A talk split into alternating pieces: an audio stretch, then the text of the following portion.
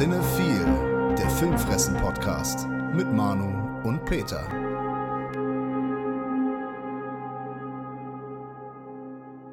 Moin, liebe Cinephile-Cycles und Filmfressen-Familie. Wir sind's, die rechte und die linke Hand der deutschen Filmpodcast-Unterhaltung. Peter, hast du auch so viel Bock wie ich? Nee, du fängst hier gleich eine mit meiner Rechten. Du Himmelhund auf dem Weg ins Kino. Auf dem Weg in die Hölle. ja, erstmal möchte ich mich dafür entschuldigen. Es kann sein, also wenn ihr irgendwie beschissene Musik im Hintergrund hört, dann liegt das an mir, weil Du schlechten Geschmack hast. ich bin der Schlechter des guten Geschmacks quasi. nee, irgendwie ein paar Nachbarn hier. Bei uns in der Straße sind sehr viele Häuser aus so einer Genossenschaft. Aha. Eigentlich alle, bis auf unseres. Aha. Und die haben letztes Jahr so, äh, so Konzerte organisiert. Ne, so zur Corona-Zeit haben die irgendwelche Künstler eingeladen, die haben dann so viele Leute gespielt, da konnte man dann am Balkon gucken. Und das haben die jetzt wieder gemacht. Und ich frage mich, warum. Ja, Corona ist ja vorbei, ne? Ja, genau. ist für immer, hat sich erledigt. Das ist genau wie Genau. AIDS, gibt es auch nicht mehr. Gab es nur in den 90ern. Nee, das Problem ist äh, einfach, dass sie das, die haben das zwar angekündigt, ne, aber auch nur bei sich in der Genossenschaft, also alle Häuser bis auf unseres. Okay. Wir wussten das nur, weil wir jemanden kennen, der in einem Haus da wohnt. Ja. Und dann, ja, haben die gesagt, ja, wir machen da so ein Konzert. Und da ist halt immer irgend so eine, so eine Kackmusik, also irgendwelche Scheißband, die Scheißmusik covert. Ja. Da wird, wirst du nicht gefragt, ne? Und die haben gesagt, wir fangen an dem und dem Tag um die und die Uhrzeit an. Und ich denke mir nur so, ja geil, das ist genau die Zeit, in der wir dann aufnehmen. Ja, müssen wir mal offiziell Beschwerde einlegen, ja. Ich wollte schon dahin gehen mit einer Baseballkeule, aber dann habe ich gedacht, nee, komm, Hast dich dran erinnert, dass du gar keinen hast? nee, ich bin schon vorbestraft. Und Nee, das Ja. ist ja tatsächlich nur einer von uns beiden. stimmt. Ich bin nicht vorbestraft, jetzt hör mal auf. Nee, Du Das war ein bist im. Knast schon, ne? So aus, Ja. dem, aus dem Gefängnis sendest du quasi. Genau, ich habe äh, eigentlich immer einen Fuß hinter Gittern. Und nicht einen im Grab. So wie bald das Fantasy-Filmfest. Okay, wollen wir es zu Grabe tragen? Ja, ich weiß nicht, ich möchte jetzt nicht den Stäuber an die Wand malen, aber es ist wirklich. das, also Fantasy Filmfest, wir lieben das ja. Das wissen ja auch alle. Wir berichten da seit Jahren regelmäßig drüber. Hm. Hab schon damals in meinem Blog auch äh, gerne Filme rezensiert und so weiter. Und wir gehen da ja auch seit einigen Jahren auch schon gemeinsam hin. Und irgendwie, es, es war schon bei den Nights XL. Ja. Da waren wir letztens und da haben wir dann auch ja schön äh, mal wieder einen Podcast zu gemacht. Und da fing es schon an, äh, es fing eigentlich schon vor ein paar Jahren an, sorry, mit It. Da Genau. war dann irgendwann It der Eröffnungsfilm. Richtig. Die Stephen King-Verfilmung für die Leute, die jetzt nicht wissen, was ich meine.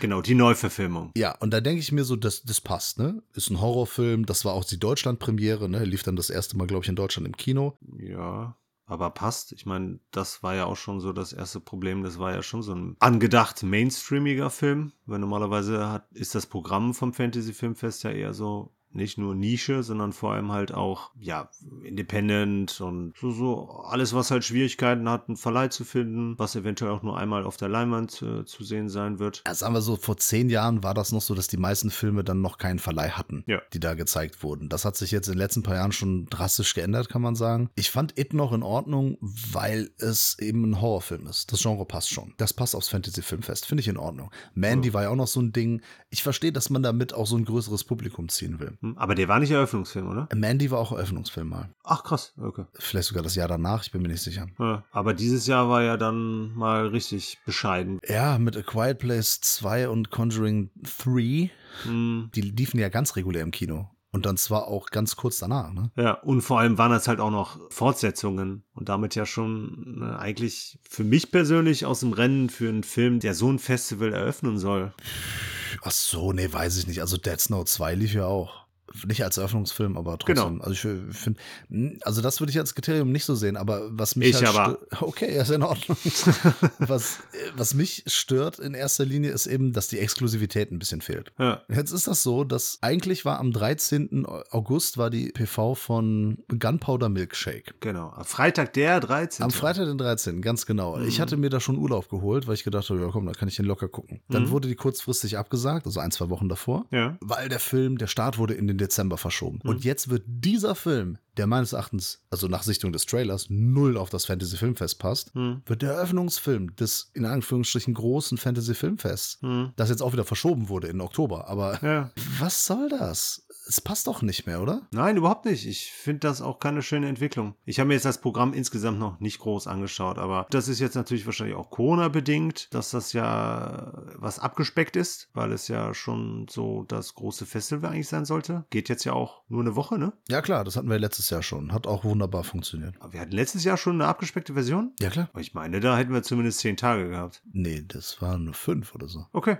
ja gut. Auf jeden Fall war es kürzer als sonst. Ja, okay, gut. Ja, ich habe halt auch dann wieder Schiss, dass wir da vieles halt, wie du ja schon gesagt hast, nicht so exklusiv sehen, sondern halt, ne, auch wenn es dann vielleicht einen Monat später ist, auf jeden Fall im Kino sehen werden. Es hat auch ein Kollege mal in den Raum geworfen, jetzt hier in meiner äh, Social Media Blase, hat gesagt, dass äh, die Filme, die sonst auf dem Fantasy Filmfest gelaufen wären, dass die teilweise jetzt zu Netflix kommen. Okay. Und wir echt nur noch so diese Ausschussware auf diesem Ah. Festival erleben können. Nicht nur noch, das ist vielleicht ein bisschen Ja. übertrieben, aber so einiges, weil ich finde, da ist schon sehr viel im Mittelmaß, Ja. was da so rumschwimmt, ne? Und auch so sehr viel, was dann eben nicht Fisch, nicht Fleisch ist. Und weiß, ich habe das Gefühl, dass ich mich in den letzten paar Jahren bei mehreren Filmen dann langweile. Ja. Ne? Oder denke, ach, das habe ich alles schon gesehen. Ja. Und das ist ja gar nichts Besonderes. Finde ich sehr, sehr schade. Also die Entwicklung da, das stößt mir auf. Das finde ich nicht gut. Ja, wird sich äh, halt zeigen, wie sich das weiterentwickelt. Irgendwann könnte das dann vielleicht wirklich mal so uninteressant werden, dass wir dann einfach so regulär in einen Kinofilm gehen. Ja, dass wir gar nicht mehr so großartig aufs Festival gehen. Obwohl das natürlich auch immer schön ist, die Leute sehen und gesehen werden. Aber Äh, es ist ja in den letzten Jahren ist das ja auch immer weniger geworden, ne? Das stimmt. Also bei der Nights XL, da waren einige Leute nicht da. Genau. Und vor allem ist es halt auch so, dass dann das eine oder andere Kino auch früher zumindest regelmäßig auch mal ausverkauft war, ne?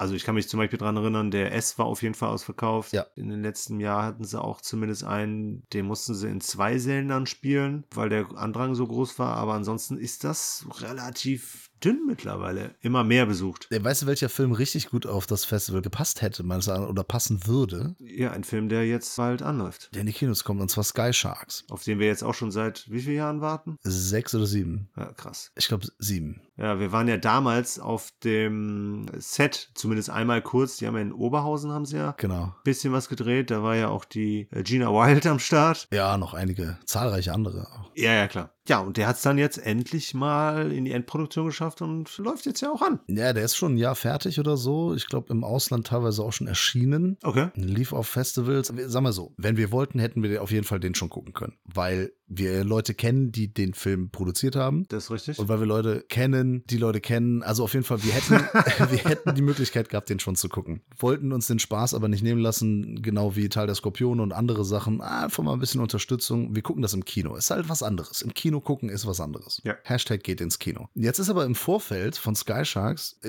ich habe zumindest auch von einigen Kollegen schon ein paar Sachen darüber gehört. Die Mhm. Erwartungen sind jetzt nicht riesig. ja, er ist sogar schon ziemlich zurückgeschraubt. Ja, Idee ist witzig äh, oder Mhm. war witzig vor sechs, sieben Jahren und jetzt ist es irgendwie so, ähm, ja, mal gucken, was sie draus gemacht haben. Hauptsache irgendwie so ein bisschen Splatter und ja, ich erwarte, dass das sehr exploitativ wird und so weiter. Hm. Da erwartet man ja keinen niveauvollen Film. Ich, ich lasse mich da aber gerne ähm, überraschen, berieseln, was auch immer. Wir werden den uns auf jeden Fall diese Woche anschauen und nächste Woche dann darüber sprechen. Mhm. Jetzt gab es aber der Kollege Robert H. Punkt, der kann man sagen, Robert Hofmann. Also jetzt mal abgesehen davon, ob man die Art seiner Reviews mag oder nicht, oder ob man ihn gut findet oder nicht. Ich kenne da auch verschiedene Meinungen zu seiner Person oder zu seinen Reviews und ich habe auch eine eigene Meinung dazu. Er hat jetzt den Film auseinandergepflückt in einem Review. Hat sich sehr darüber geärgert, weil er auch irgendwie was in dieses Crowdfunding damit äh, dabei getragen hat Stimmt, ja. wollte den Film irgendwie mögen, war aber sehr enttäuscht und hat das zum Ausdruck gebracht. Sein Kollege David Hein auch. Also sagen wir mal so, Robert Hofmann und Co. sind im Mainstream verankert, kann man sagen, ne? Ja. Ist vollkommen okay, ne, zu sagen. Ja. Aber die Filme, die ich beim Bujo gucke oder, oder die wir sonst irgendwie so aus dem B-Bereich gucken, äh, zum Bujo kommen wir auch gleich noch, da würden die alle sowieso schreiend rauslaufen. Das ist genau die Art von Film, an denen wir uns laben zum Großteil und wo die dann sagen, das ist ja totaler Schrott. Ja, Hm. es ist halt, wie viele sagen heutzutage Trash, aber heutzutage ist ja alles Trash. ja, oder B-Movie, C-Movie, was auch immer. Schön und gut. Jetzt haben die Macher, beziehungsweise der Facebook-Auftritt von denen, ich glaube, der Regisseur führt den, ich bin mir nicht sicher. Okay. Man munkelt. Ich war ja wieder am Wochenende beim Bujo und da sind ja ganzen Leute, die die, die alle kennen auch natürlich. Mhm. Sehr unsouverän reagiert. Also wirklich in erster Linie Robert Hofmann diskreditiert, ihm abgesprochen, überhaupt was sagen zu dürfen, gesagt, das sei kein neutraler Journalismus. Da stelle ich zwei Fragen. Erstens, äh, warum muss Journalismus neutral sein? Wo steht das? Ich habe die Scheiße studiert. Das, ist, das muss nicht neutral sein. Zweitens geht es hier um ein Review, um eine Meinung, um eine Kritik. Eine Kritik ist ein Meinungsbeitrag. Warum sollte der neutral sein? Ja, und wieder dieses Problem, was wir schon mal besprochen haben. Der deutsche Independent-Bereich, ja, ich sage ja schon nicht mehr Amateur oder sonst irgendwas, ja, der Independent-Bereich, die sind ah, so befindlich, dass es schon echt unangenehm ist, ja. Sobald jemand da mal sagt von wegen, nee, sorry, ist nicht cool, äh, handwerklich äh, schlecht, da verfallen die immer so eine Opferhaltung und sagen dir, ja, aber wir hatten kein Geld und ja, und mach doch mal selbst und hin und her, und anstatt das einfach mal hinzunehmen. Robert Hofmann hat so eine Reichweite, seid doch froh, dass er überhaupt über einen Film gesprochen hat. Ja, ist doch Werbung. Ja, in dem Fall ist dann sogar die Anti-Werbung halt, macht zumindest den Namen halt noch bekannter. Ja, ich finde das auch schwach. Ich finde das auch nicht gerecht. Also, ne, ich habe das Review vom Robert gesehen. Ich meine, wir haben ja beide den Film noch nicht gesehen. Das heißt, wir können jetzt auch nicht zur Review selbst was sagen. Nee, darum geht es ja nicht. Es geht ja um die Reaktion von Sky Sharks, von, von den Machern. Ne? Ja, ja, aber ich fand, das war schon in Ordnung, wie er sich da ausgedrückt hat. Ist ja jetzt auch ne, auf, die, auf die Qualität des Films eingegangen. Da sind ja jetzt gar nicht auch groß die Macher angegriffen worden oder sonstiges. Finde ich schon schach, wenn man dann mit so einer schon irgendwo konstruktiven Kritik äh, nicht umgehen kann. Unabhängig davon, was äh, Robert jetzt für, für einen Erfahrungshorizont in, in, der Richtung hat. Und das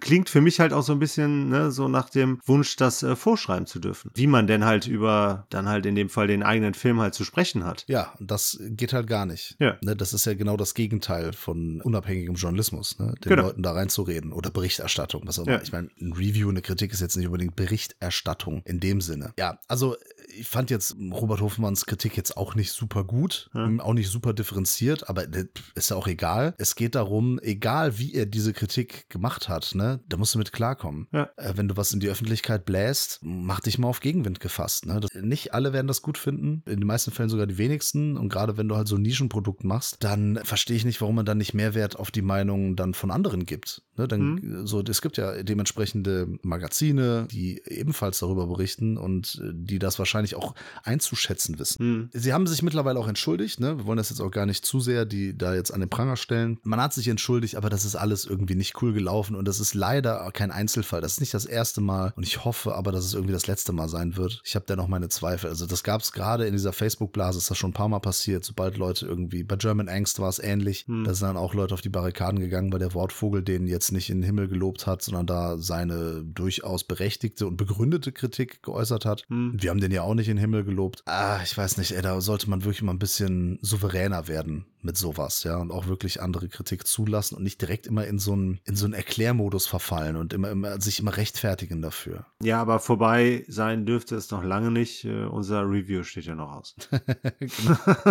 Wir pro provozieren den nächsten Shitstorm. genau. Allein nur, um so ein bisschen äh, Klicks zu generieren, können wir mal so richtig auf die Kacke hauen. Ja, nicht nur für uns, sondern vielleicht auch für den Film. Also, ne, dass ihr Genau. den in ausgewählten Vorstellungen zumindest noch im Kino guckt. Ausgewählte Vorstellung, da sagst du genau das Richtige. Ich bin euch natürlich noch schuldig, vom diesmonatigen Bujo Omega zu berichten. Ja. Fans wissen Bescheid, ja, Filmfressenfamilie weiß Bescheid, Cinephile Psychos wissen, dass es äh, einmal im Monat für uns nach Gelsenkirchen-Bur geht, in die Schauburg. Dort werden zwei Filme gezeigt auf 35 Millimeter in deutscher Synchro. Das ist natürlich die, wie soll man sagen, das ist die Bedingung. Der Film muss, im, muss einen deutschen Kinostart gehabt haben. Hm? Und dann besorgen die Bujos dann eben diese Kopien und äh, in einem wirklich wunderschönen Kino, in einem schönen Kinosaal schauen wir dann mit den absoluten Filmfreaks, Betonung auf Freaks Hm. und Film, schauen wir dann äh, zwei Filme. Nur dieses Mal war es auch so, dass die Filme ein Bujo Top Double Feature gebildet haben. Hm. Wie immer, für die Leute, die neu dazugekommen sind, ich darf den deutschen Titel nicht sagen. Ich darf nicht sagen, wo ich den gesehen habe. Ja, aber dafür bin ich ja hier, um das zu erraten. Genau, ich, ich dürfte höchstens den Originaltitel sagen. Also falls es sich nicht um deutschen Film handelt. Das wäre ja zu einfach für mich. Okay, dann sage ich mal so. Der erste Film, den wir gesehen haben, ist aus dem Jahre 1979 von Regisseur Ruggero Deodato. Den kenne ich. In diesem Film hat er sich aber ein Pseudonym gegeben, das haben die Italiener damals sehr gerne gemacht, und zwar Roger. Ist der Roger Deodato. Ha? Kleiner Hinweis noch, Ende der 70er, Anfang der 80er war die Airport-Reihe sehr beliebt. Ja, auf jeden Fall. Die äh, finde ich auch klasse. Da gab es vier Teile von oder so. Hm. Und da ging es dann um Flugzeug, Abstürze, Flugzeug, dies, das, hier. So Flugzeugfilme waren das. Hm. Das ging so lange gut, bis David Zucker und Konsorten äh, Airplane rausgebracht haben. Hm. Sprich, eine unglaubliche Reise in einem verrückten Flugzeug. Danach waren diese Filme nicht mehr so beliebt, weil die das halt komplett aufs Korn genommen haben. Die waren dann finanziell nicht mehr erfolgreich. Da wurde dann ein vierter Teil angekündigt für das Jahr 1979 und die Italiener sind auch bekannt dafür, zumindest die italienischen Filmemacher, dass sie gerne mal Rip-Offs amerikanischer Streifen herstellen. Zumindest mhm. damals war das so. Ja, und da kam halt ein halbes Jahr ein halbes Jahr bevor der Airport 79 rauskam, kam das italienische Rip-Off in die Kinos. Ah. Das ist halt geil, ne? Also, die haben das Rip-Off gemacht und es kommt einfach ein halbes Jahr früher. ja, und wie soll ich sagen? Also, es geht um da ein gewisses Flugzeug, äh, das dann abstürzt. Ich habe mich so voll auf so einen Flugzeugfilm eingestellt, aber sag mal so, die ersten zehn Minuten Flugzeug, die letzte Viertelstunde Flugzeug. Was? Dazwischen ist sehr viel Detektivgeschichte und irgendwie auch Tauchfilm. Es gibt so eine Sequenz, da gehen die auf Tauchstation im wahrsten Sinne des Wortes. Der Protagonist hier, der ähm, James Franciscus. Ja, der überhaupt nicht aussieht wie Guy Pierce in dem Film. Äh, der macht sich da auf die Suche nach einem verschollenen Flugzeug und trifft dann aber hier auf Mimsy Farmer und es ist irgendwie eher dann so ein Action-Thriller auf dem Boden die ganze Zeit. Ja. Sehr sexistisch noch. Ja, wie soll man sagen? Es ist einfach ein Kind seiner Zeit. Hm. Diese Tauchsequenz, die ist halt krass. Er geht dann mit so einem äh, Kollegen irgendwie da unter Wasser zu diesem Wrack und der, der Kollege klemmt sich die Hand ein, geht dann in das Innenleben dieses Flugzeugs und da kommt natürlich auch noch ein Hai raus, irgendwie zwischen den Sitzen. Ich frage mich, wie ist dieser Hai da reingekommen? Das ist viel zu groß. so, was ja. soll das? Ist ja egal, Hauptsache ein Hai kurz zeigen. Dann der Kollege klemmt sich die Hand ein. Sie versuchen die Tür da fünf Minuten lang ungefähr, diese Tür da wegzuschieben. Und es ist ja nicht so richtig spannend, wie es eigentlich sein sollte. Mhm. Dann entscheiden sie sich dazu, die Hand abzuschneiden mit okay. einem scharfen Messer. Und dann blutet er da. Ne? Und ich denke die ganze Zeit, oh shit, gleich kommt der Hai, gleich kommt der Hai. Aber der Hai kommt nicht mehr. Oh. Ich glaube, der ist einfach dann weiter in die Südseeinseln geschwommen und hat dann einen Zombie angegriffen von Lucio Fulci vielleicht. Ah, okay. Kann sein, ich weiß es nicht. Ja. Der Hai kommt einfach nicht mehr vor. War nur für einen kurzen Schockmoment da. Und das Geile ist, diese ganze Szene, die geht wirklich so eine Viertelstunde, 20 Minuten. Er kommt an die Oberfläche mit seinem Kumpel, den er gerade gerettet hat und der Typ kriegt direkt einen Kopfschuss. Tot. Okay. Das ist diese ganze 20 Minuten Aktion war vollkommen für den Arsch. Scheiße.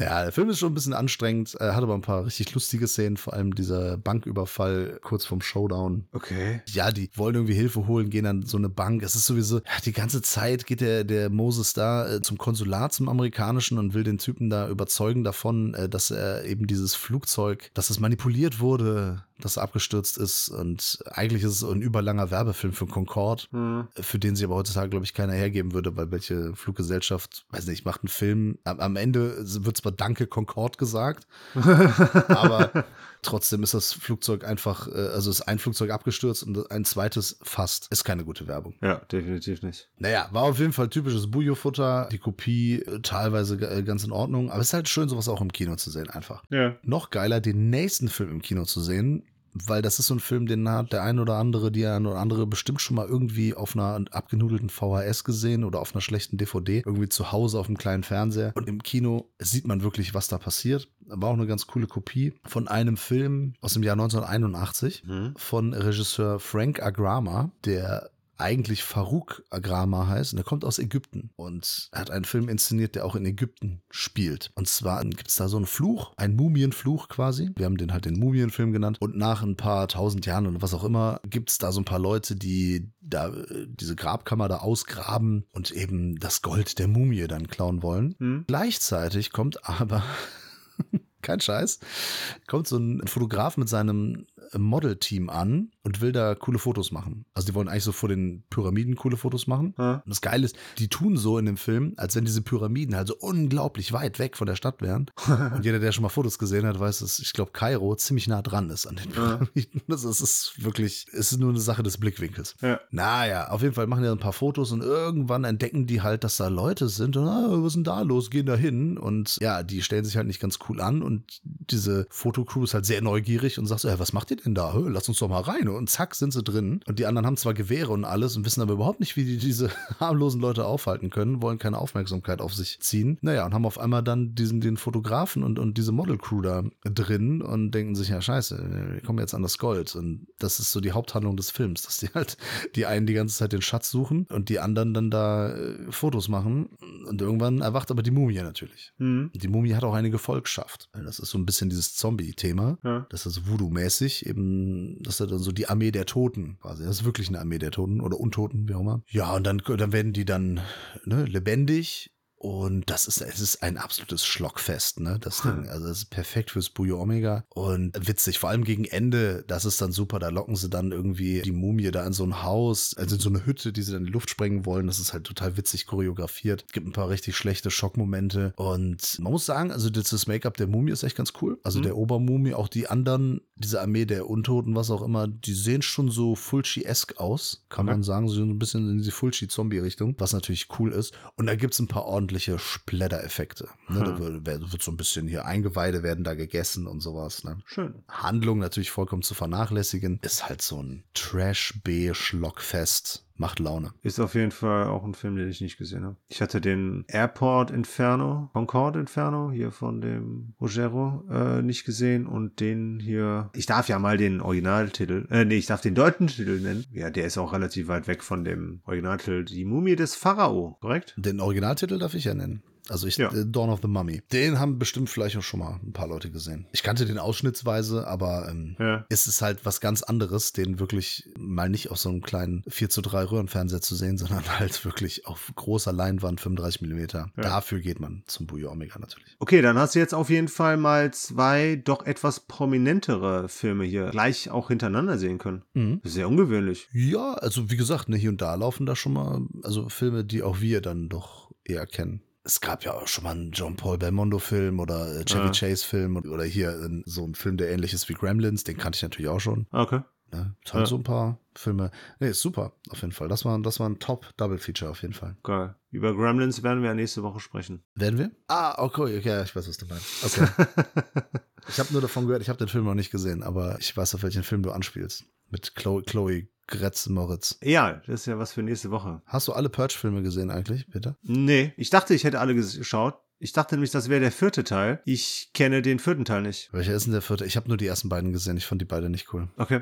Äh, ich fand den ersten cool. Ich glaube, ich fand den zweiten schrecklich. Ja, der ist auch wirklich schrecklich. Ja, ich glaube, der hat auch den ersten eigentlich nur kopiert. Und das in schlecht. Ja, der suggeriert Tiefgang, bietet aber nur Gewalt als Lösung für Konflikte. Das ja, war's. Gut, ist es aber auch, ne? Ganz, äh, ich, ich habe ich hab schon ein Problem mit der Grundidee. Ja, ich weiß. Das, das Prinzip alleine finde ich schon so unglaubwürdig und das muss man wirklich cool erzählen, dass das in sich funktioniert und das ist, hat bisher, also es hat von den ersten beiden schon keiner geschafft. Nee, dann gab es den dritten, was war das?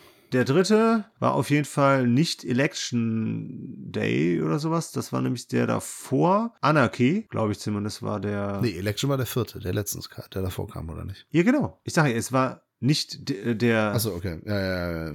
Egal, also ich habe die alle nicht gesehen. Genau. Aber du. Oder ich habe den Anarchy nicht gesehen. Ich bin mir nicht sicher. Ich weiß auf jeden Fall, dass der letzte Teil, den ich gesehen habe, den fand ich auch blöd. Aber der hatte zumindest gesellschaftskritische Untertöne. Gut, ich meine, das hat die ganze Reihe in einer kleinen Facette beziehungsweise in der Frage, ne, ob es äh, sinnvoll ist oder ob es was brächte, wenn man den Menschen einen Tag bietet, an dem sie machen können, was sie wollen, unter anderem halt auch Mord. Ja, und die Frage ist bei allen Teilen natürlich vollkommen klar, nein, das ist natürlich völliger Schwachsinn. Ja, aber die Frage wird so gesehen ja nie so richtig beantwortet. Wobei äh, zwischendurch mal ein bisschen durchschimmert, dass ich meine, zumindest am Ende von dem einen oder anderen Teil wurde auf jeden Fall gesagt, es hätte die Verbrechensrate minimiert. Aber das ist so am Anfang natürlich okay, klar, wenn dann alle auf einmal legal töten dürfen, dann konzentriert sich das halt auf diesen einen Tag. Aber was der fünfte Teil jetzt hier macht, der ursprünglich auch der letzte Teil sein sollte, The Forever Purge, ist vielleicht das, was die ganze Zeit so ein bisschen gefehlt hat. Und zwar das so weiter zu spinnen, wie es denn wahrscheinlich auch wirklich passieren würde. Wenn du den Menschen quasi einen Tag anbietest, in der Zeit Verbrechen jeglicher Art legal ausführen zu dürfen, ob das sich eventuell dann halt auch eigeninitiiert von einigen Leuten halt auch weiterverfolgt wird und über diesen Tag hinaus einfach praktiziert wird. Sag bloß, ne. Ja. Das kann ja wohl nicht, äh, glaube ich nicht. Ne? Ne, das kann ja wohl nicht sein. Vollkommen unrealistisch. Total. Nee, aber das war dann hier auch so mit das eigentlich plausibelste, was dieser Film zu bieten hat, dass er halt quasi, weil der Titel sagt schon, ne, das ist jetzt kein Spoiler, geht jetzt darum, dass wir hier auch wieder ne, eine Familie begleiten. Hier geht es hauptsächlich auch um den USA-Mexiko-Konflikt, ne, beziehungsweise die Angst äh, vor den vielen mexikanischen Einwanderern. Damit arbeitet der Film auch äh, komplett die ganze Zeit. Also eine der Hauptfiguren ist auf jeden Fall Mexikaner. Die andere Hauptfigur ist halt Amerikaner, der mit Mexikanern nicht viel anfangen kann und so ein bisschen die Muhammad Ali-Stimme gibt, so von wegen Ethnien sollten sich nicht vermischen. Dann ist natürlich ganz klar, worauf der Film hinausläuft, dass man halt im, im Laufe der äh, Geschichte halt dann quasi eine Figur ein bisschen bekehrt. So. Lass mich raten, ist doch in Ordnung, wenn sich die Ethnien vermischen, weil es halt was ganz Natürliches ist. Ja, könnte durchaus sein. Ja, also wir lernen nichts in diesem Film. Nee, nee, natürlich nicht. Was sollen wir denn auch dabei lernen? Okay, es geht nicht ums Lernen, okay, es geht um den Spaß. Macht der Film den Spaß? Genau. Ja, wenig fand ich. Der Film geht knapp 100 Minuten. Ich war jetzt nicht komplett gelangweilt, aber ich war auch alles andere als richtig gut unterhalten. Es ist aber nicht der schlechteste Teil der Reihe. Es ist auch nicht der letzte Teil der Reihe. Das ist bisher alles keine guten Neuigkeiten.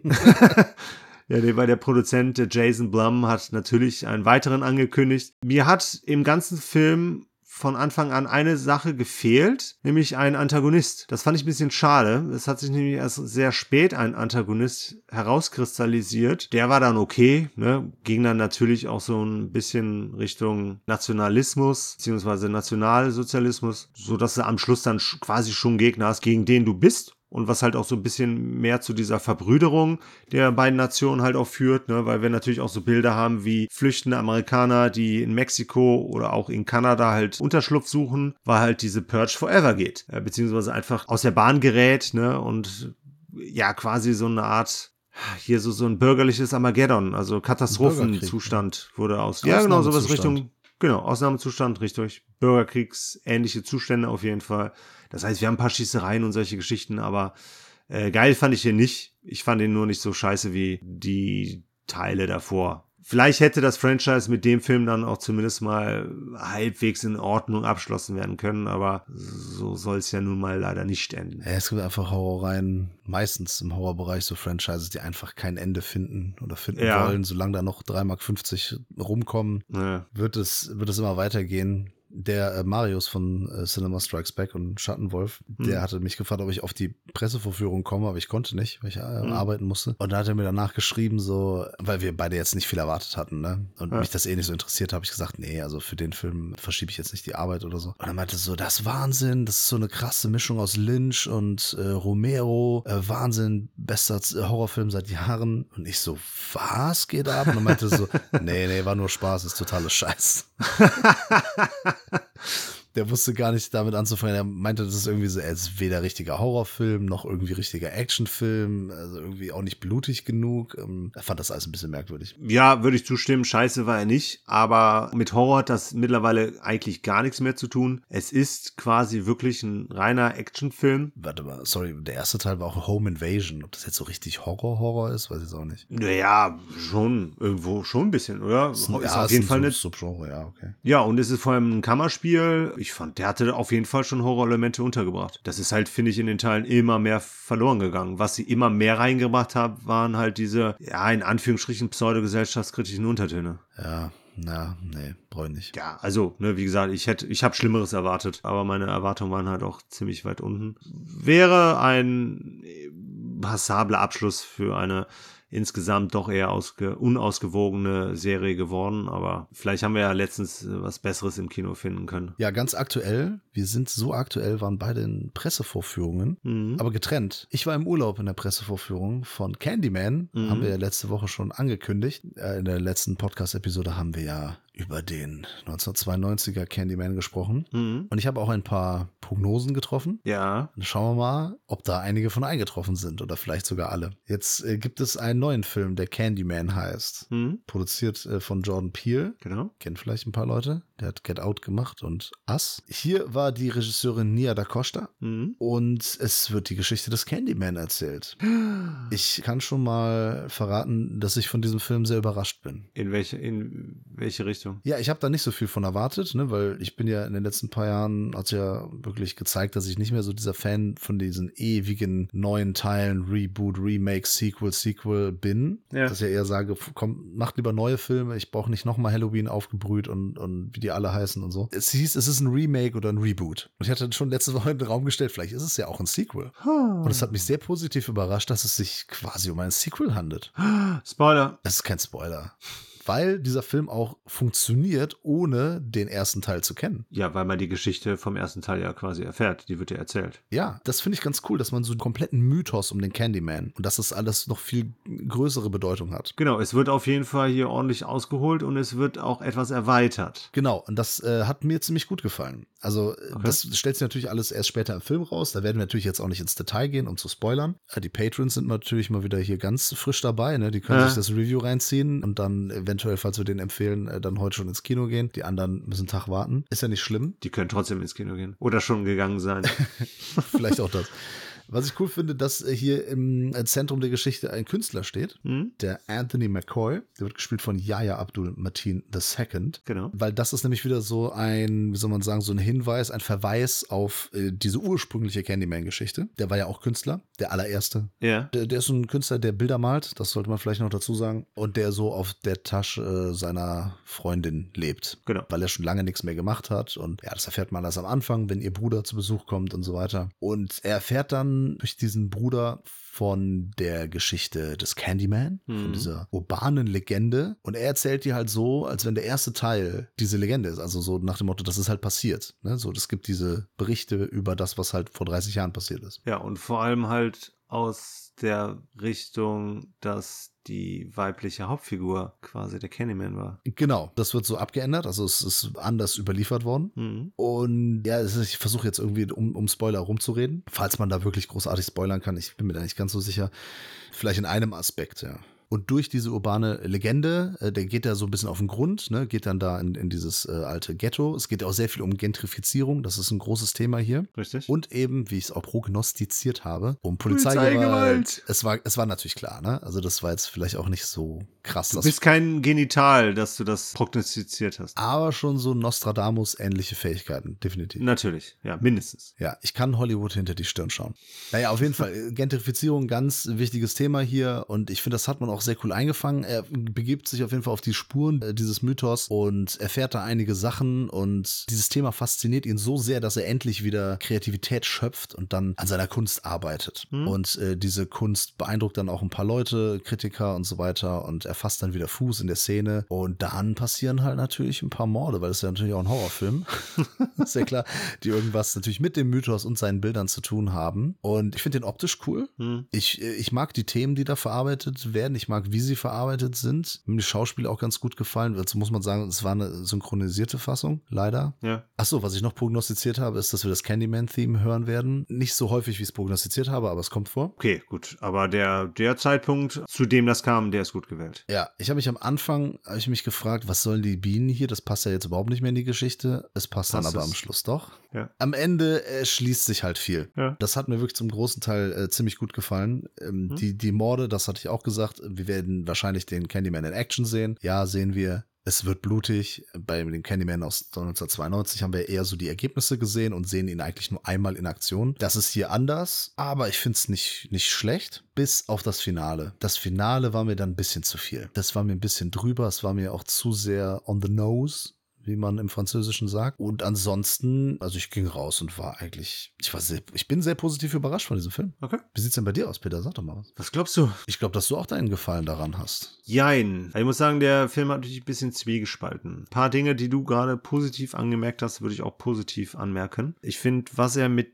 der Ursprungsgeschichte aus dem ersten Teil, Candymans Fluch von Bernard Rose gemacht hat, beziehungsweise weiter gesponnen hat, fand ich sehr cool. Vor allem, dass, du hast das ja eben als Mythos äh, bezeichnet, dieses kollektive Bewusstsein, beziehungsweise, dass die Candyman eigentlich auch wirklich nur eine Vorstellung ist. Es geht ja fast schon in Spoilerbereich hier, ne? Ja, dann kann ich ja aufhören. ähm, dann sage ich einfach nur kollektives Bewusstsein und ich sage, dass sie die Geschichte, wie gesagt, echt gut weitergeschrieben haben. Das hat mir wirklich gut gefallen. Also hast du doch gefallen, ja. Warte, was mir auf jeden Fall auch noch gut gefallen hat, ist das, was du prognostiziert hast, dass das eine oder andere Zitat gibt, dass das Theme vorkommt, weil ich fand, dass sie das alles auf einmal gemacht haben und das zum richtigen Zeitpunkt. Also es war jetzt nicht so, dass sie sich daran ne, ergötzt haben, beziehungsweise dass sie das ausgeschlachtet haben, sondern dass es dann einfach so, ne, zu einem Zeitpunkt gab es dann eine schöne Huldigung. Das heißt, ich fand, die sind mit dem Original cool umgegangen. Das ist schon mal sehr viel wert. Auf jeden Weil Fall. ich, ich habe nichts davon erwartet. Beziehungsweise ich habe mich darauf eingestellt, dass das so ein herzloses Rehash wird und dass man da irgendwie, ja, so ein paar aktuelle Themen reinkloppt und dann, ja, wird es halt so ein, so ein ganz generischer Slasher. Und ich Ja. finde, der hat ein bisschen mehr zu bieten. Ja. Ich fand dann auch das neue Theme fand ich sehr cool, auch wenn es ein bisschen zu häufig gespielt wurde. Aber gut, das war das Original-Theme wurde ja eigentlich auch quasi durchgespielt. Das heißt, atmosphärisch hat das teilweise ganz gut funktioniert. Was aber leider für mich nicht wirklich funktioniert hat, ist der Horror. Ich fand sehr ungünstig gewählt, dass der Candyman nur durch eine bestimmte Situation sichtbar ist. Du weißt, was ich meine, oder? Also gerade überlegen. Die spielen ja die ganze Zeit sehr schön mit dem Thema Spiegel. Ach so, da, ja, ja, okay, ich weiß, was du meinst. Ja, ja. Weil wir in den Spiegel ja Candyman sagen. Hm. Fünfmal. Ja, ja, so. genau. Das finde ich nämlich optisch cool. ja, aber ich finde es dann halt albern, wenn wir den Spiegel nicht haben. Das finde ich, das passt nicht und das hat das teilweise auch wirklich zerstört, wenn wir zum Beispiel an das große Hochhaus denken, wo eine Figur getötet wird, wo die. Kamera rauszoomt. Sorry, das hat einfach nur lächerlich gewirkt. Ja, da fand ich auch nicht jede Szene stark. Das, muss, das, das, das, das gebe ich dir auf jeden Fall. Das fand ich auch nicht eine gute Wahl. Ja. Mm, Das hat mich vielleicht nicht ganz so stö- gestört wie dich, weil ich Mhm. halt von dem Rest wirklich positiv überrascht war. Ich habe da so, dass man halt so mit dem Original umgeht und oder das einfach so weitererzählt und eben Mythos äh, hatte ich jetzt eben gesagt, aber oder Legende, so diese Geschichte, Ja. die passiert ist und äh, dem Ganzen so einen größeren Sinn gegeben. Das fand ich dann halt cool. Ja, dass es im Horroraspekt was schwächer ist, das gebe ich dir. Wie gesagt, ich, mit dem Finale bin ich auch nicht zufrieden, Ja. wo sie da im Auto sitzt. Hm? Ne? Und das dann halt sehr, also mit den Polizisten und, und diese Bienenallegorie, das, ja, das hat dann bei dieser einen Geschichte hat das dann funktioniert. War mir zu viel im Finale. Ja, too much, ne? Eine Sache würde ich auf jeden Fall gerne noch hervorheben, Coleman Domingo. Den Burke, den, den aus dem Waschsalon. Genau, das war so quasi die, die Verbindung zu der Geschichte des ersten Teils, weil der da halt aus dem Nähkästchen was erzählen könnte, sag ich mal. Ja. Fand ich eine sehr starke Figur, fand ich auch die coolste Figur. Hätte ich gerne im Original gesehen. Ja, auf jeden Fall, weil ich mag den Schauspieler auch. Ja, der ist cool. Den kenne ich zwar eigentlich nur aus Fear the Walking Dead, aber da fand ich ihn schon äh, sehr großartig. Ja, der hat aber hier bei If Beale Street Could Talk, ne? Beale Street Okay, auch mitgespielt, zum Beispiel. Ne? Aber ansonsten muss ich sagen, habe ich keine, okay, von mir aus Anthony McCoy noch so halbwegs, aber eigentlich habe ich hier keine sympathischen Figuren groß finden können. Maximal in Nebenrollen. Und ich hatte große Schwierigkeiten der Ident Identifikationsmöglichkeit. Und das jetzt nicht aufgrund der unterschiedlichen Hautfarbe, Ah, sondern ich wollte gerade was dazu sagen. ja, jetzt. Aber ja, ich weiß nicht, die waren mir irgendwie auch alle relativ egal. Also ich habe da nicht groß mit den Figuren mitfiebern können. Okay, das, das stimmt. Ne, so die, diese Einzelschicksale, die sind dann auch so ein bisschen, ja, pff, und, ne? Bisschen Wumpe. Da habe ich dann eher so das, das, das große Bild gesehen, um jetzt mal auch im Maler-Dings zu bleiben.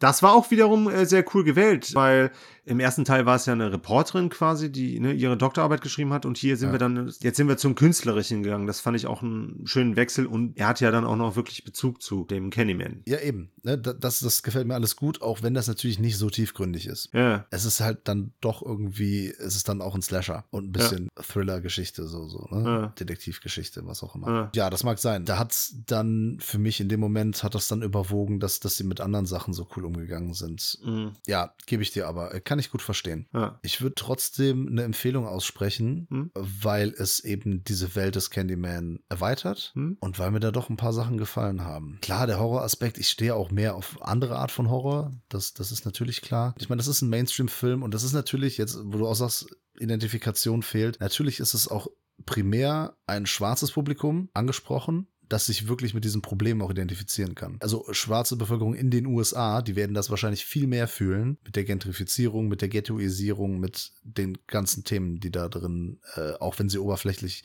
äh, vorkommen, aber eben vorkommen, werden wahrscheinlich eher damit identifizieren können. Ja, ist ja auch das Publikum, auf das das zugeschnitten ist. Aber ja, kann ich mich jetzt natürlich nicht reinversetzen. Aber ich meine, ne, die Themen fand ich auch gut gewählt. Äh, vor allem halt auch Gentrifizierung, weil das ja auch an sich die Geschichte vom Candyman halt weiter erzählt, weil der ja aus dem Ghetto kam. Ja, wir waren Sklave halt, ne? Natürlich das zum einen, aber zum anderen war es im ersten Teil, haben wir uns ja die ganze Zeit im Ghetto auch äh, bewegt. Ach so, ja, genau. Und das äh, existiert ja in dem Sinne nicht mehr so ganz. Genau. Ja, ja, ja, ja. Genau, genau. ja, das sind halt Themen, mit denen wir dann, äh, dann doch auch als Städter was anfangen können. Bei mir ist es halt so, ich bin eigentlich mit einem positiven Gefühl auch rausgekommen, Mhm. aber es waren dann halt so im Nachhinein auch so Sachen, die mich dann halt, wie gesagt, so ein bisschen gestört haben, wo ich halt enormes Potenzial gesehen habe, was ich aber dann teilweise halt auch verschenkt fand. Besonders der Horroraspekt besonders weil halt die Musik eigentlich so geil war und für den einen oder anderen ja schon so Schauer auf dem Rücken halt gesorgt hat, hätte ich da dann doch mehr erwartet. Insgesamt tendiere ich natürlich auch eher zum Positiven, aber nur leicht. Ja, wer jetzt wirklich nicht so einen richtigen Grusel-Schocker erwartet, es ist halt eher so ein bisschen stilisiert ne, gerade in dieser Kunstgalerie und sowas, ne, das ist dann mehr so auf Licht, Schatteneffekte, auf Spiegeleffekte ausgelegt. Dieses überstilisierte vielleicht ein bisschen, aber eben ja. als harten Kontrast zu den Ghetto-Szenen. Ja. Damit arbeitet der Film ja die ganze Zeit, ne, dass du halt eben äh, die Projects hast und dann hast du auf der anderen Seite diese Kunstgalerien, in denen dann die Leute da Champagner trinken oder sowas. Ne? Ja, ja, genau. Ja. Finde ich gut gewählt. Wie gesagt, äh, als Horrorfilm, da haben wir dieses Jahr auch schon ein paar geilere gesehen oder sagen wir welche, die eher meinem Geschmack entsprechen. Hm. Aber ich habe da wirklich viel Schlimmeres erwartet.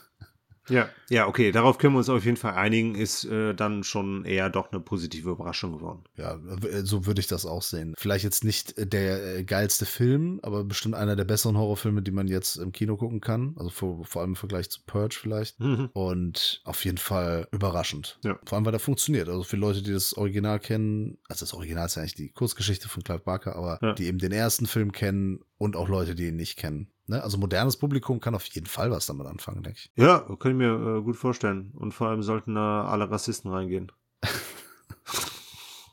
Vielleicht werden sie bekehrt. Vielleicht haben sie dann so viel Angst vorm Candyman, dass sie ne, sich von ihren äh, komischen Gedankengut äh, trennen. Das wäre mal was, wenn das so einfach gehen würde. Ja, auf jeden Fall. Das wäre ganz cool. Ja. Wo wir beim Thema Polizeigewalt sind und, und Rassisten. Fuck the police, sag ich da nur. Ohne Witz, ey. N-words with attitude. with an Attitude. Ein Film, den sich deine Schwester gewünscht hat. Richtig. Die ist ja auch boah, hochbudgetierter Patron. Freuen wir uns sehr drüber, aber wir freuen uns natürlich auch über ihre Wünsche, weil bisher waren da echt nur Knallersachen dabei. Ich glaube, Gran Torino kam auch von ihr, ne? Richtig. Ja, und jetzt besprechen wir Straight Outta Compton. Ja, und das ist auch ein Film, den ich tatsächlich bis dato noch nicht gesehen hatte. Ach Quatsch, echt nicht? Nee, ich habe mir die zweieinhalb oder ja doch zweieinhalb Stunden äh, angucken dürfen. Shut the fuck up. Ja, yeah, bitch. Aus dem Jahr 2015. Ich habe den damals gesehen, als er rauskam. Okay. Jetzt nicht im Kino, aber dann später. Ja. Und jetzt habe ich mir auch nochmal angeguckt. War perfekt so für, für Sonntagmittag, so Vormittag nach dem Aufstehen. Weil der geht ja zweieinhalb Stunden. Ja. Das ist jetzt die Frage, ne? Geht es um die Geschichte von NWA? Zum Großteil ja, aber auch nicht ausschließlich. Es ist ein Biopic. Da bin ich ja eh schon mal, da bin ich halt dabei. Ne? Ja. Da weiß ich, ich mag Biopics einfach, finde ich ja. cool. Besonders mit so einem Ende. Ich mag Gangster Rap. Ja, stimmt. Eminem kommt ja auch ganz kurz vor. Ja, klar, wegen Dr. Dre und so. Ja. Wir können ja festhalten, es geht um die Entstehungsgeschichte von NWA. Genau. Die mit dem Album Straight Outta Compton halt Riesenerfolge hatten, am Ende der 80er, Anfang der 90er. Mit Fuck the Police war ein, ist heute noch ein sehr bekannter Song. Ja. Und natürlich Dr. Dre als Beatmaster da, Ice Cube und Eazy-E als Rapper. Mhm. Wie so die Entstehungsgeschichte war, wie der, der Rise and Fall ne, sozusagen, genau. weil genau. die sich dann auch mal gebieft haben. Und dann geht's aber auch noch ein bisschen weiter, wie hm? Dr. Dre eben dann bei Death Row Records war und dann so die, diese Fäden und solche Sachen. So ein bisschen hinter dem Musikbusiness. Und da merkt man auch, dass Dr. Dre hier mitproduziert hat. Vor allem gegen Ende. Ja. Ja, das ist ein Film. Ich fand den auch äh, cool. Und jetzt sind mir so ein paar Sachen aufgefallen, die mir nicht so gut gefallen. Aber erstmal bin ich auf deine Einschätzung gespannt. Wusstest du, was auf dich zukommt? Äh, naja, ich meine, ich kenne die Musik. Ich mag NWA, ich liebe Dr. Dre, ich finde Ice Cube cool, Easy E sowieso. Und ich muss sagen, sie haben hier den einen oder anderen sehr geil besetzt. Vor allem Ice Cube mit O'Shea Jackson Jr. Ja, das ist sein Sohn. Das ist einfach mal sein Klon. Ah, okay, gut, das äh, war mir nicht bewusst. Ja, okay, gut, dann ja, okay. Du wusstest gut. nicht, dass das sein Sohn ist? Nein, sorry, wusste ich nicht. O'Shea Jackson ist äh, Ice Cube, der heißt so. Und O'Shea Jackson Jr. ist halt sein Sohn. Und sein Sohn sieht mehr aus wie Ice Cube als Ice Cube, finde ich, in dem Film. Ja, auf jeden Fall. ja, ja. ja, gut, ja. Was für ein Zufall. ähm, du wusstest nicht. Das ist geil. nee, ich wusste das nicht. Ich fand's super krass. Wir haben sie so geil casten können. Ja, es war ganz einfach, bitte. Ja. Nee, aber auch ansonsten den ein oder anderen Snoop Dogg haben sie jetzt nicht so cool getroffen. Aber von der Stimme her. Ja, mag sein. Ich, ich fand das cool, ich fand es äh, schön dramatisch. Das Hauptthema, die Polizeigewalt beziehungsweise die Widrigkeiten, unter denen Afroamerikaner halt nicht nur in der Zeit äh, halt leben mussten, fand ich gut eingefangen. Fand ich auch nicht zu sehr auf die Nase gedrückt, ne, weil es ja da eigentlich die ganze Zeit nur darum ging, dass der Rap an sich und halt vor allem die Gruppe halt äh, das in ihren Liedern äußert. Ich fand das sehr interessant, wie, ich kannte die Geschichte von NWA jetzt nicht groß, was dann halt so auseinandergehen angeht, was so eine geplante Reunion angeht mit einem krassen Schicksalsschlag, was glaube ich auch jetzt so, ne, wenn man zum Beispiel an Bohemian Rhapsody denkt, dann auch interessant gewählt ist, wann das erzählt wird. Wie meinst du, wann das erzählt wird? Also relativ spät im Film. Ach so, ja. Weil das dann halt schon so ein dramatischer Höhepunkt ist. Ich glaube, die Geschichte ist bekannt, also kannst ruhig, ich glaube, du kannst sagen, was da passiert, ne? Ich bin mir nicht ganz sicher, aber. Achso, dass er an HIV erkrankt, beziehungsweise diagnostiziert wird und daraufhin halt auch stirbt. Ja, hat äh, nicht nur HIV, sondern AIDS. Also Easy E, ne? Bevor jetzt. Genau. Und daraufhin sehen wir ja quasi auch, und das finde ich halt so wichtig an diesem Film, dass er nicht nur auf der politischen, sondern auch auf der musikalischen Ebene so ein bisschen aufzeigt, wie wichtig diese Gruppe war. Ne? Nicht nur was so die äh, schwarze Bewegung angeht, also ne, was so, so, Bürgerrechte angeht, sondern halt auch was, was das auf die Musikindustrie für einen Einfluss hatte und was das halt auch für Leute äh, quasi dann halt auch den Weg geebnet hat. Das hätte man natürlich auch mit Public Enemy machen können oder ja. auch mit Ice-T. Würde ich gerne sehen, so ein Biopic über Ice-T, weil er vor allem, der ist ja so in die Rock- und Metal-Richtung gegangen, ne? mit Body Count und so. Er hat zwar seine Rap-Alben auch immer gemacht, ja. aber der war zum Beispiel Gastsänger auch bei Propane und der liebt halt einfach so Metal- und Rockmusik und hat dann super viele Gastauftritte bei irgendwelchen Hardcore-Crossover-Bands gehabt. Also das fand ich immer ja. cool. Aber wir bleiben bei NWA. Genau.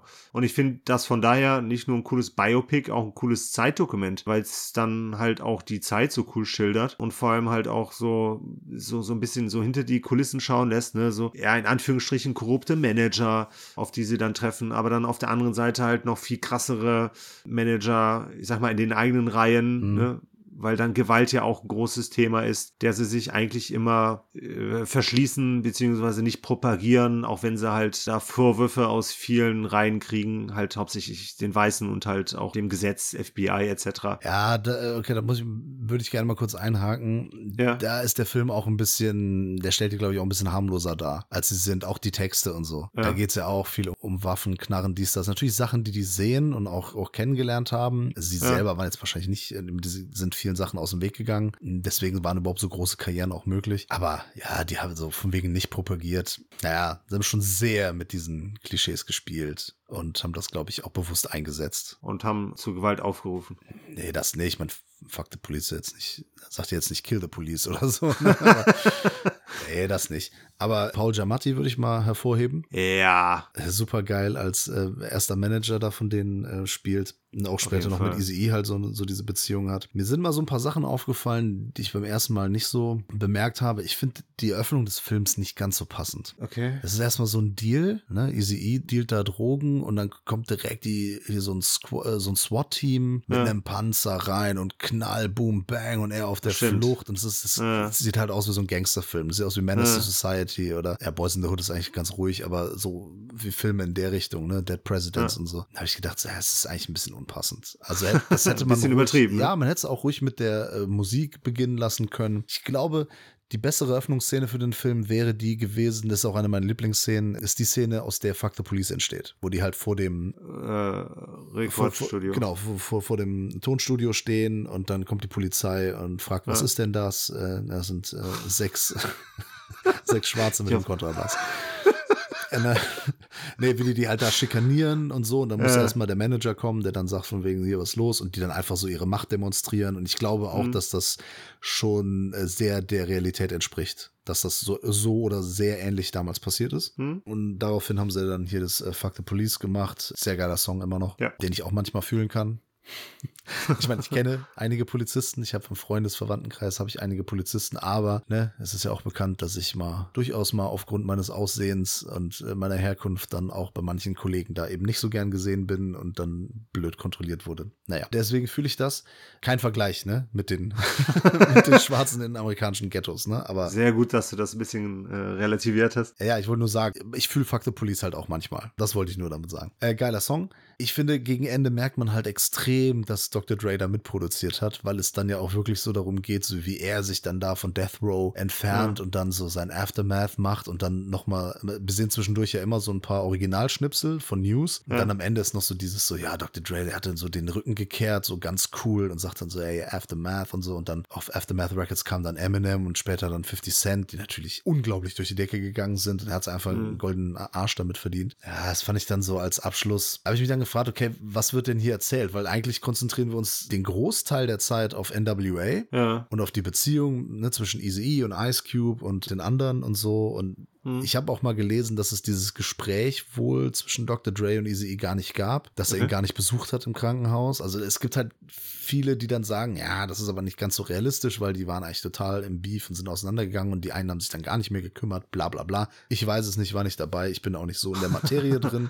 Ja. Mir war die grobe Geschichte schon bekannt, auch das mit den, mit den Labels später und mit äh, Tupac. Das fand ich auch ein bisschen krass, dass sie das so mit Tupac so nebenbei erwähnt haben, weil das eigentlich ein Riesending war. Also das, das ja. ist eigentlich nochmal eine eigene Doku wert, dass East Coast und West Coast dann repräsentiert von Dr. Dre und Tupac dieses California Love gemacht haben. Mhm. Die waren ja verfeindet, East Coast und West Coast und äh, ja. zwar extrem. Und das wird dann da so äh, schnell abgehandelt. Nebenbei. Ja, und dann und Dr. Dre so als Held dann dahingestellt. Deswegen, ja, es ist schon, man merkt schon so, aus welcher Sicht das erzählt wird. Aber es hat ja auch keinen so richtig großen Anteil an der Geschichte. Aber ich meine, das ist ja so quasi so das letzte Kapitel. Ja, es fühlt sich an wie so ein Appendix, ne? So der dann so ja. hinten dran ist. Deswegen finde ich es so gegen Ende vielleicht ein bisschen unausgegoren. Ja. Es, merkt, es fühlt sich dann so an von wegen, also das könnte eigentlich mit, mit Easy E's Tod enden. Dann hat aber Dr. Dre noch gesagt, so, ja, ich will jetzt hier noch den Rise of Aftermath hier noch drin haben. Ja, aber ich finde das schön, dass das dann auf eine etwas positivere Note endet. Also ja. der Tod wäre ja schon so sehr düster und sehr, sehr pessimistisch lustig gewesen und sehr dramatisch, dramatisch und. Ja, das passt ja überhaupt nicht zu mir.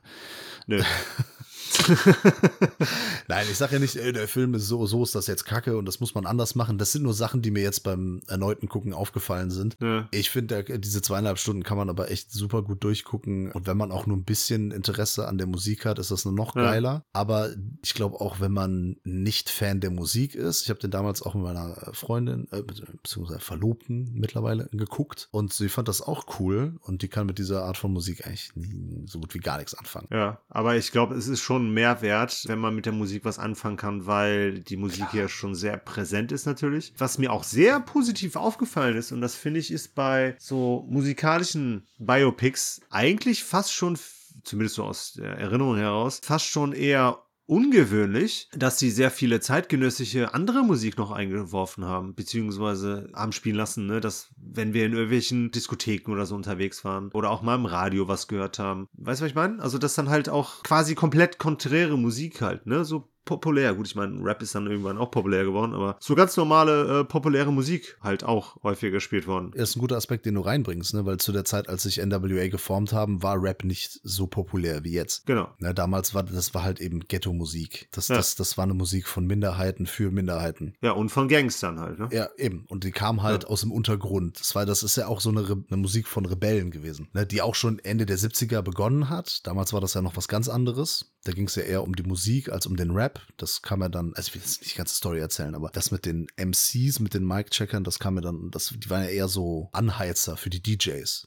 Weil die ja. DJs waren früher diejenigen, die im Zentrum standen. Hm. Und das hat dann irgendwann gewechselt. Naja, Ende der 80er halt, als der Gangster-Rap aufkam. Und das ist auch ganz cool, dass da diese, diese Original-Filmschnipsel oder, oder Fernsehschnipsel da drin sind, wie da halt in den Mainstream-Medien dann über, über Rap berichtet wurde. Ja. Ist mittlerweile etwas anders, aber es ist schön zu sehen. Gutes Zeitdokument, wie du sagst. Genau. Und es ist ein cooles Biopic. Wie gesagt, da sind bestimmt ein paar Sachen, die sind anders äh, erzählt, als sie waren. Dramaturgische Freiheit. Dramaturgisch und kommt auch immer darauf an, wer die Geschichte erzählt oder wer sie erzählen mhm. darf. Und äh, ansonsten finde ich aber, kann man eine ganz gute Zeit Zeit mit dem Film haben und einen schönen Einblick da in diese Geschichte. Genau. Es ist quasi dann auch irgendwo ein zweieinhalbstündiges Musikvideo. Und zwar ein, wie ich finde, sehr gelungenes. Ja, man hat auch direkt Bock, diese ganzen Songs wieder zu hören. Dieser G-Funk ne, aus den 90ern, ne, wenn die da mit den Lowridern rumfahren und so. Und dann ja.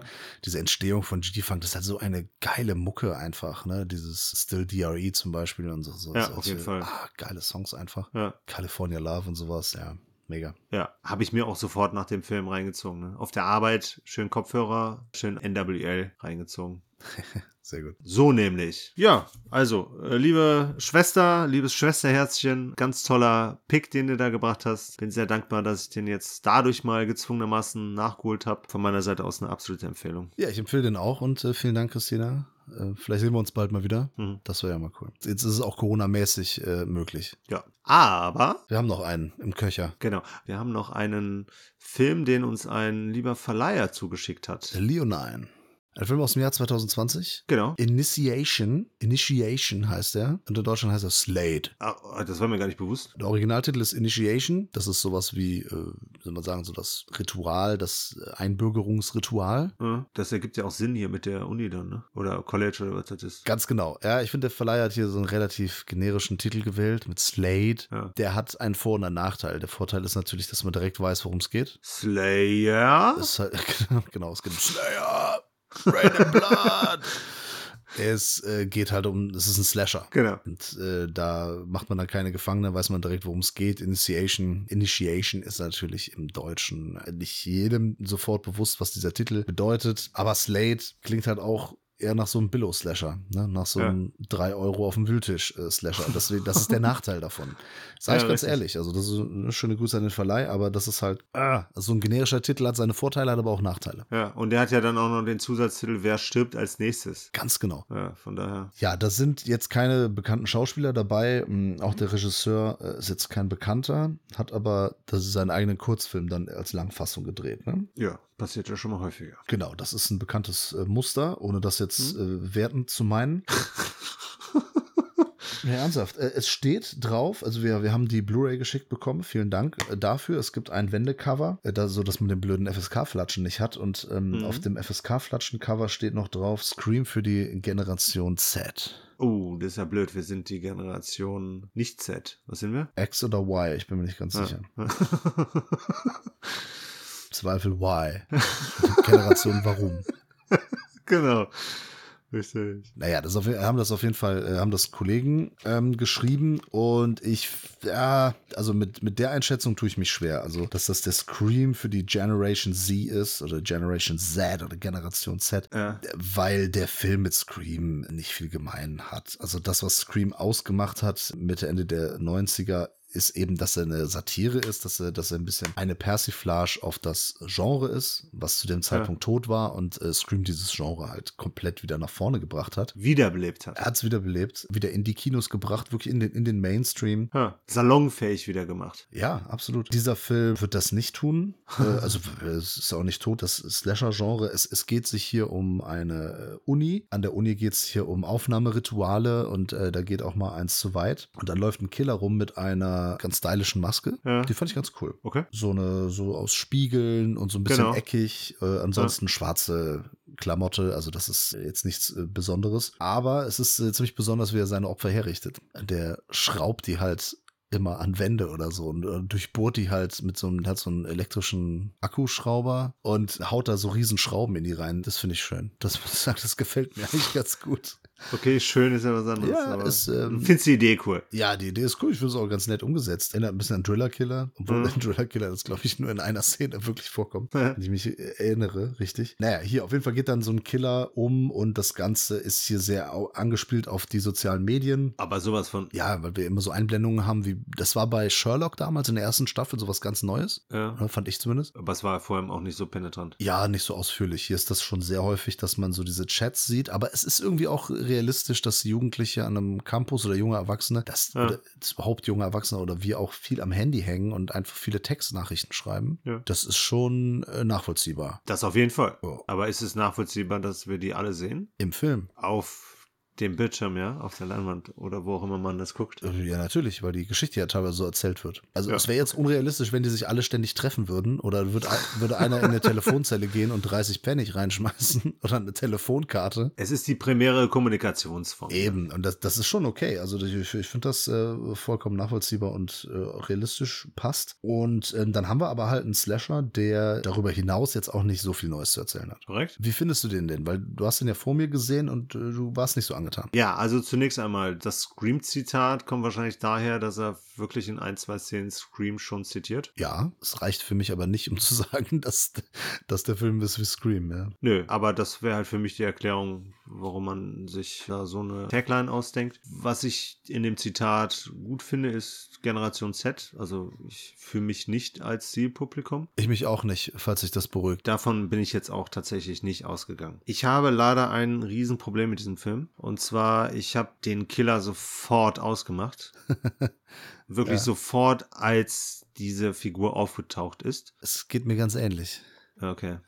Und das Krasse ist halt auch, nicht nur wusste ich, wer der Killer ist, sondern ich wusste auch sein, sein Motiv. Ja. Komplett. Und das ist natürlich dann hinten raus, wird man dann bestätigt und denkt man sich, ja, scheiße, das habe ich eigentlich die ganze Zeit gewusst. Und das nimmt natürlich schon was weg. Äh, Spaß vor allem. Ja, ansonsten, ich fand das jetzt schauspielerisch okay. Die Hauptdarstellerin macht einen vernünftigen Job. Wir haben hier namenhaft nur eine Person, dessen Namen ich jetzt aber auch wieder vergessen habe. Das ist der, der den Rektor spielt. Lachlan Monroe. Der in Scary Movie hat er, glaube ich, mitgespielt. Ja, unter anderem. Der hat vielen Sachen mitgespielt, ja. Ja, ja, aber ne, was so Horror angeht, hat er auf jeden Fall schon so die eine oder andere Rolle gespielt. Die anderen waren auf jeden Fall, die, das sind auch Leute aus anderen beka bekannteren Filmen, aber die haben da, glaube ich, eher so Nebenrollen gespielt. Ja, ja also das, das fand ich in Ordnung. Ich fand sehr schade, dass quasi eigentlich, ja nicht eigentlich die falsche zur Hauptfigur gemacht haben, aber die, die potenziell die Hauptfigur sein müsste, die geht eigentlich ziemlich unter. Ja, die kommt kaum vor, ne? Ja, stimmt. Ja, das finde ich sehr schade, weil der Film natürlich schon mit einer, ja, du hast das als Ritual bezeichnet, anfängt. Ich finde, das bleibt auf der Strecke und ich glaube, das wird auch nur so gemacht, damit man halt nicht unbedingt erahnt, wer denn der Killer sein kann und was das Motiv sein kann. Und das geht halt leider irgendwie komplett nach hinten los. Ja, ich stimme da vollkommen mit dir überein, dass das, der Film ist nicht in erster Linie für uns gemacht. Ja. Sag mal so, für Menschen, die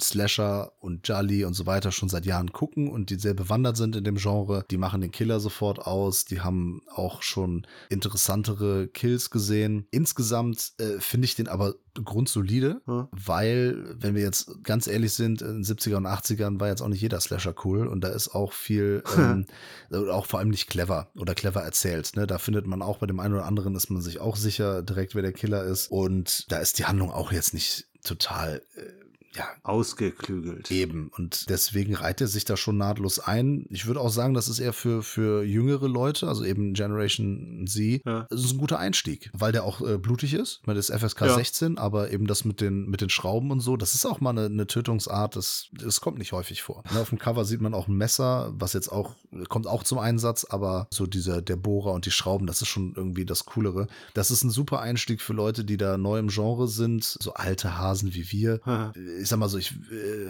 reiß jetzt nicht enthusiastisch den Daumen nach oben, ne, aber ich ähm, halte ihn jetzt auch nicht so grummelig und verbittert nach unten. Ich würde Mhm. sagen, das ist eher so ein, wenn man so auf der Couch gechillt sitzt, ne, Arme so ein bisschen ausgebreitet, dass man so nicken, ne, dass man sagt so, ja, schon in Ordnung Okay. von mir jetzt, ne? Aber wir sind nicht das Zielpublikum und deswegen können wir dem Film nicht so viel abgewinnen. Ich denke mal, ein jüngeres Publikum wird da eher was mit anfangen können. Ja, würde ich äh, quasi unterstreichen. Positiv anmerken kann ich auf jeden Fall, dass er noch ein sehr cooles Thema, also in Anführungsstrichen cooles, interessantes, wichtiges Thema hier mitbringt, des ne, sexuellen Missbrauchs. Und in dem Kontext glaube ich ganz interessant, dass wir uns demnächst einen Film widmen, beziehungsweise diesen besprechen, der das gleiche Thema aufgegriffen hat. Ja, in der Tat. Cybermobbing ne, ist auch so ein Ding. Richtig, genau. Stimmt, das kann man auch noch gerne positiv hervorheben. Also die Themen hätte man dann auch vielleicht ein bisschen ausführlicher, aber ganz ehrlich, Ja. ja. es ist halt auch ein, ein Slasher, der geht 90 Minuten. Ne? Was, was willst du da alles reinpacken? Ne? Ja. Wa- Was ich noch sagen kann, ist wirklich dem Regisseur und dem Drehbuchautor, dem sind die Figuren schon anscheinend irgendwie wichtig. Ne? Das kann man schon sagen. Also da, da legt er schon irgendwie Wert drauf und äh, das, das, das merkt man. Ich, wir können uns jetzt natürlich nicht damit identifizieren und so, aber man kann sagen, das sind jetzt nicht alles nur so Pappkameraden. Ja. Ne? Das ist schon in Ordnung, da so ein bisschen Fokus auf, auf die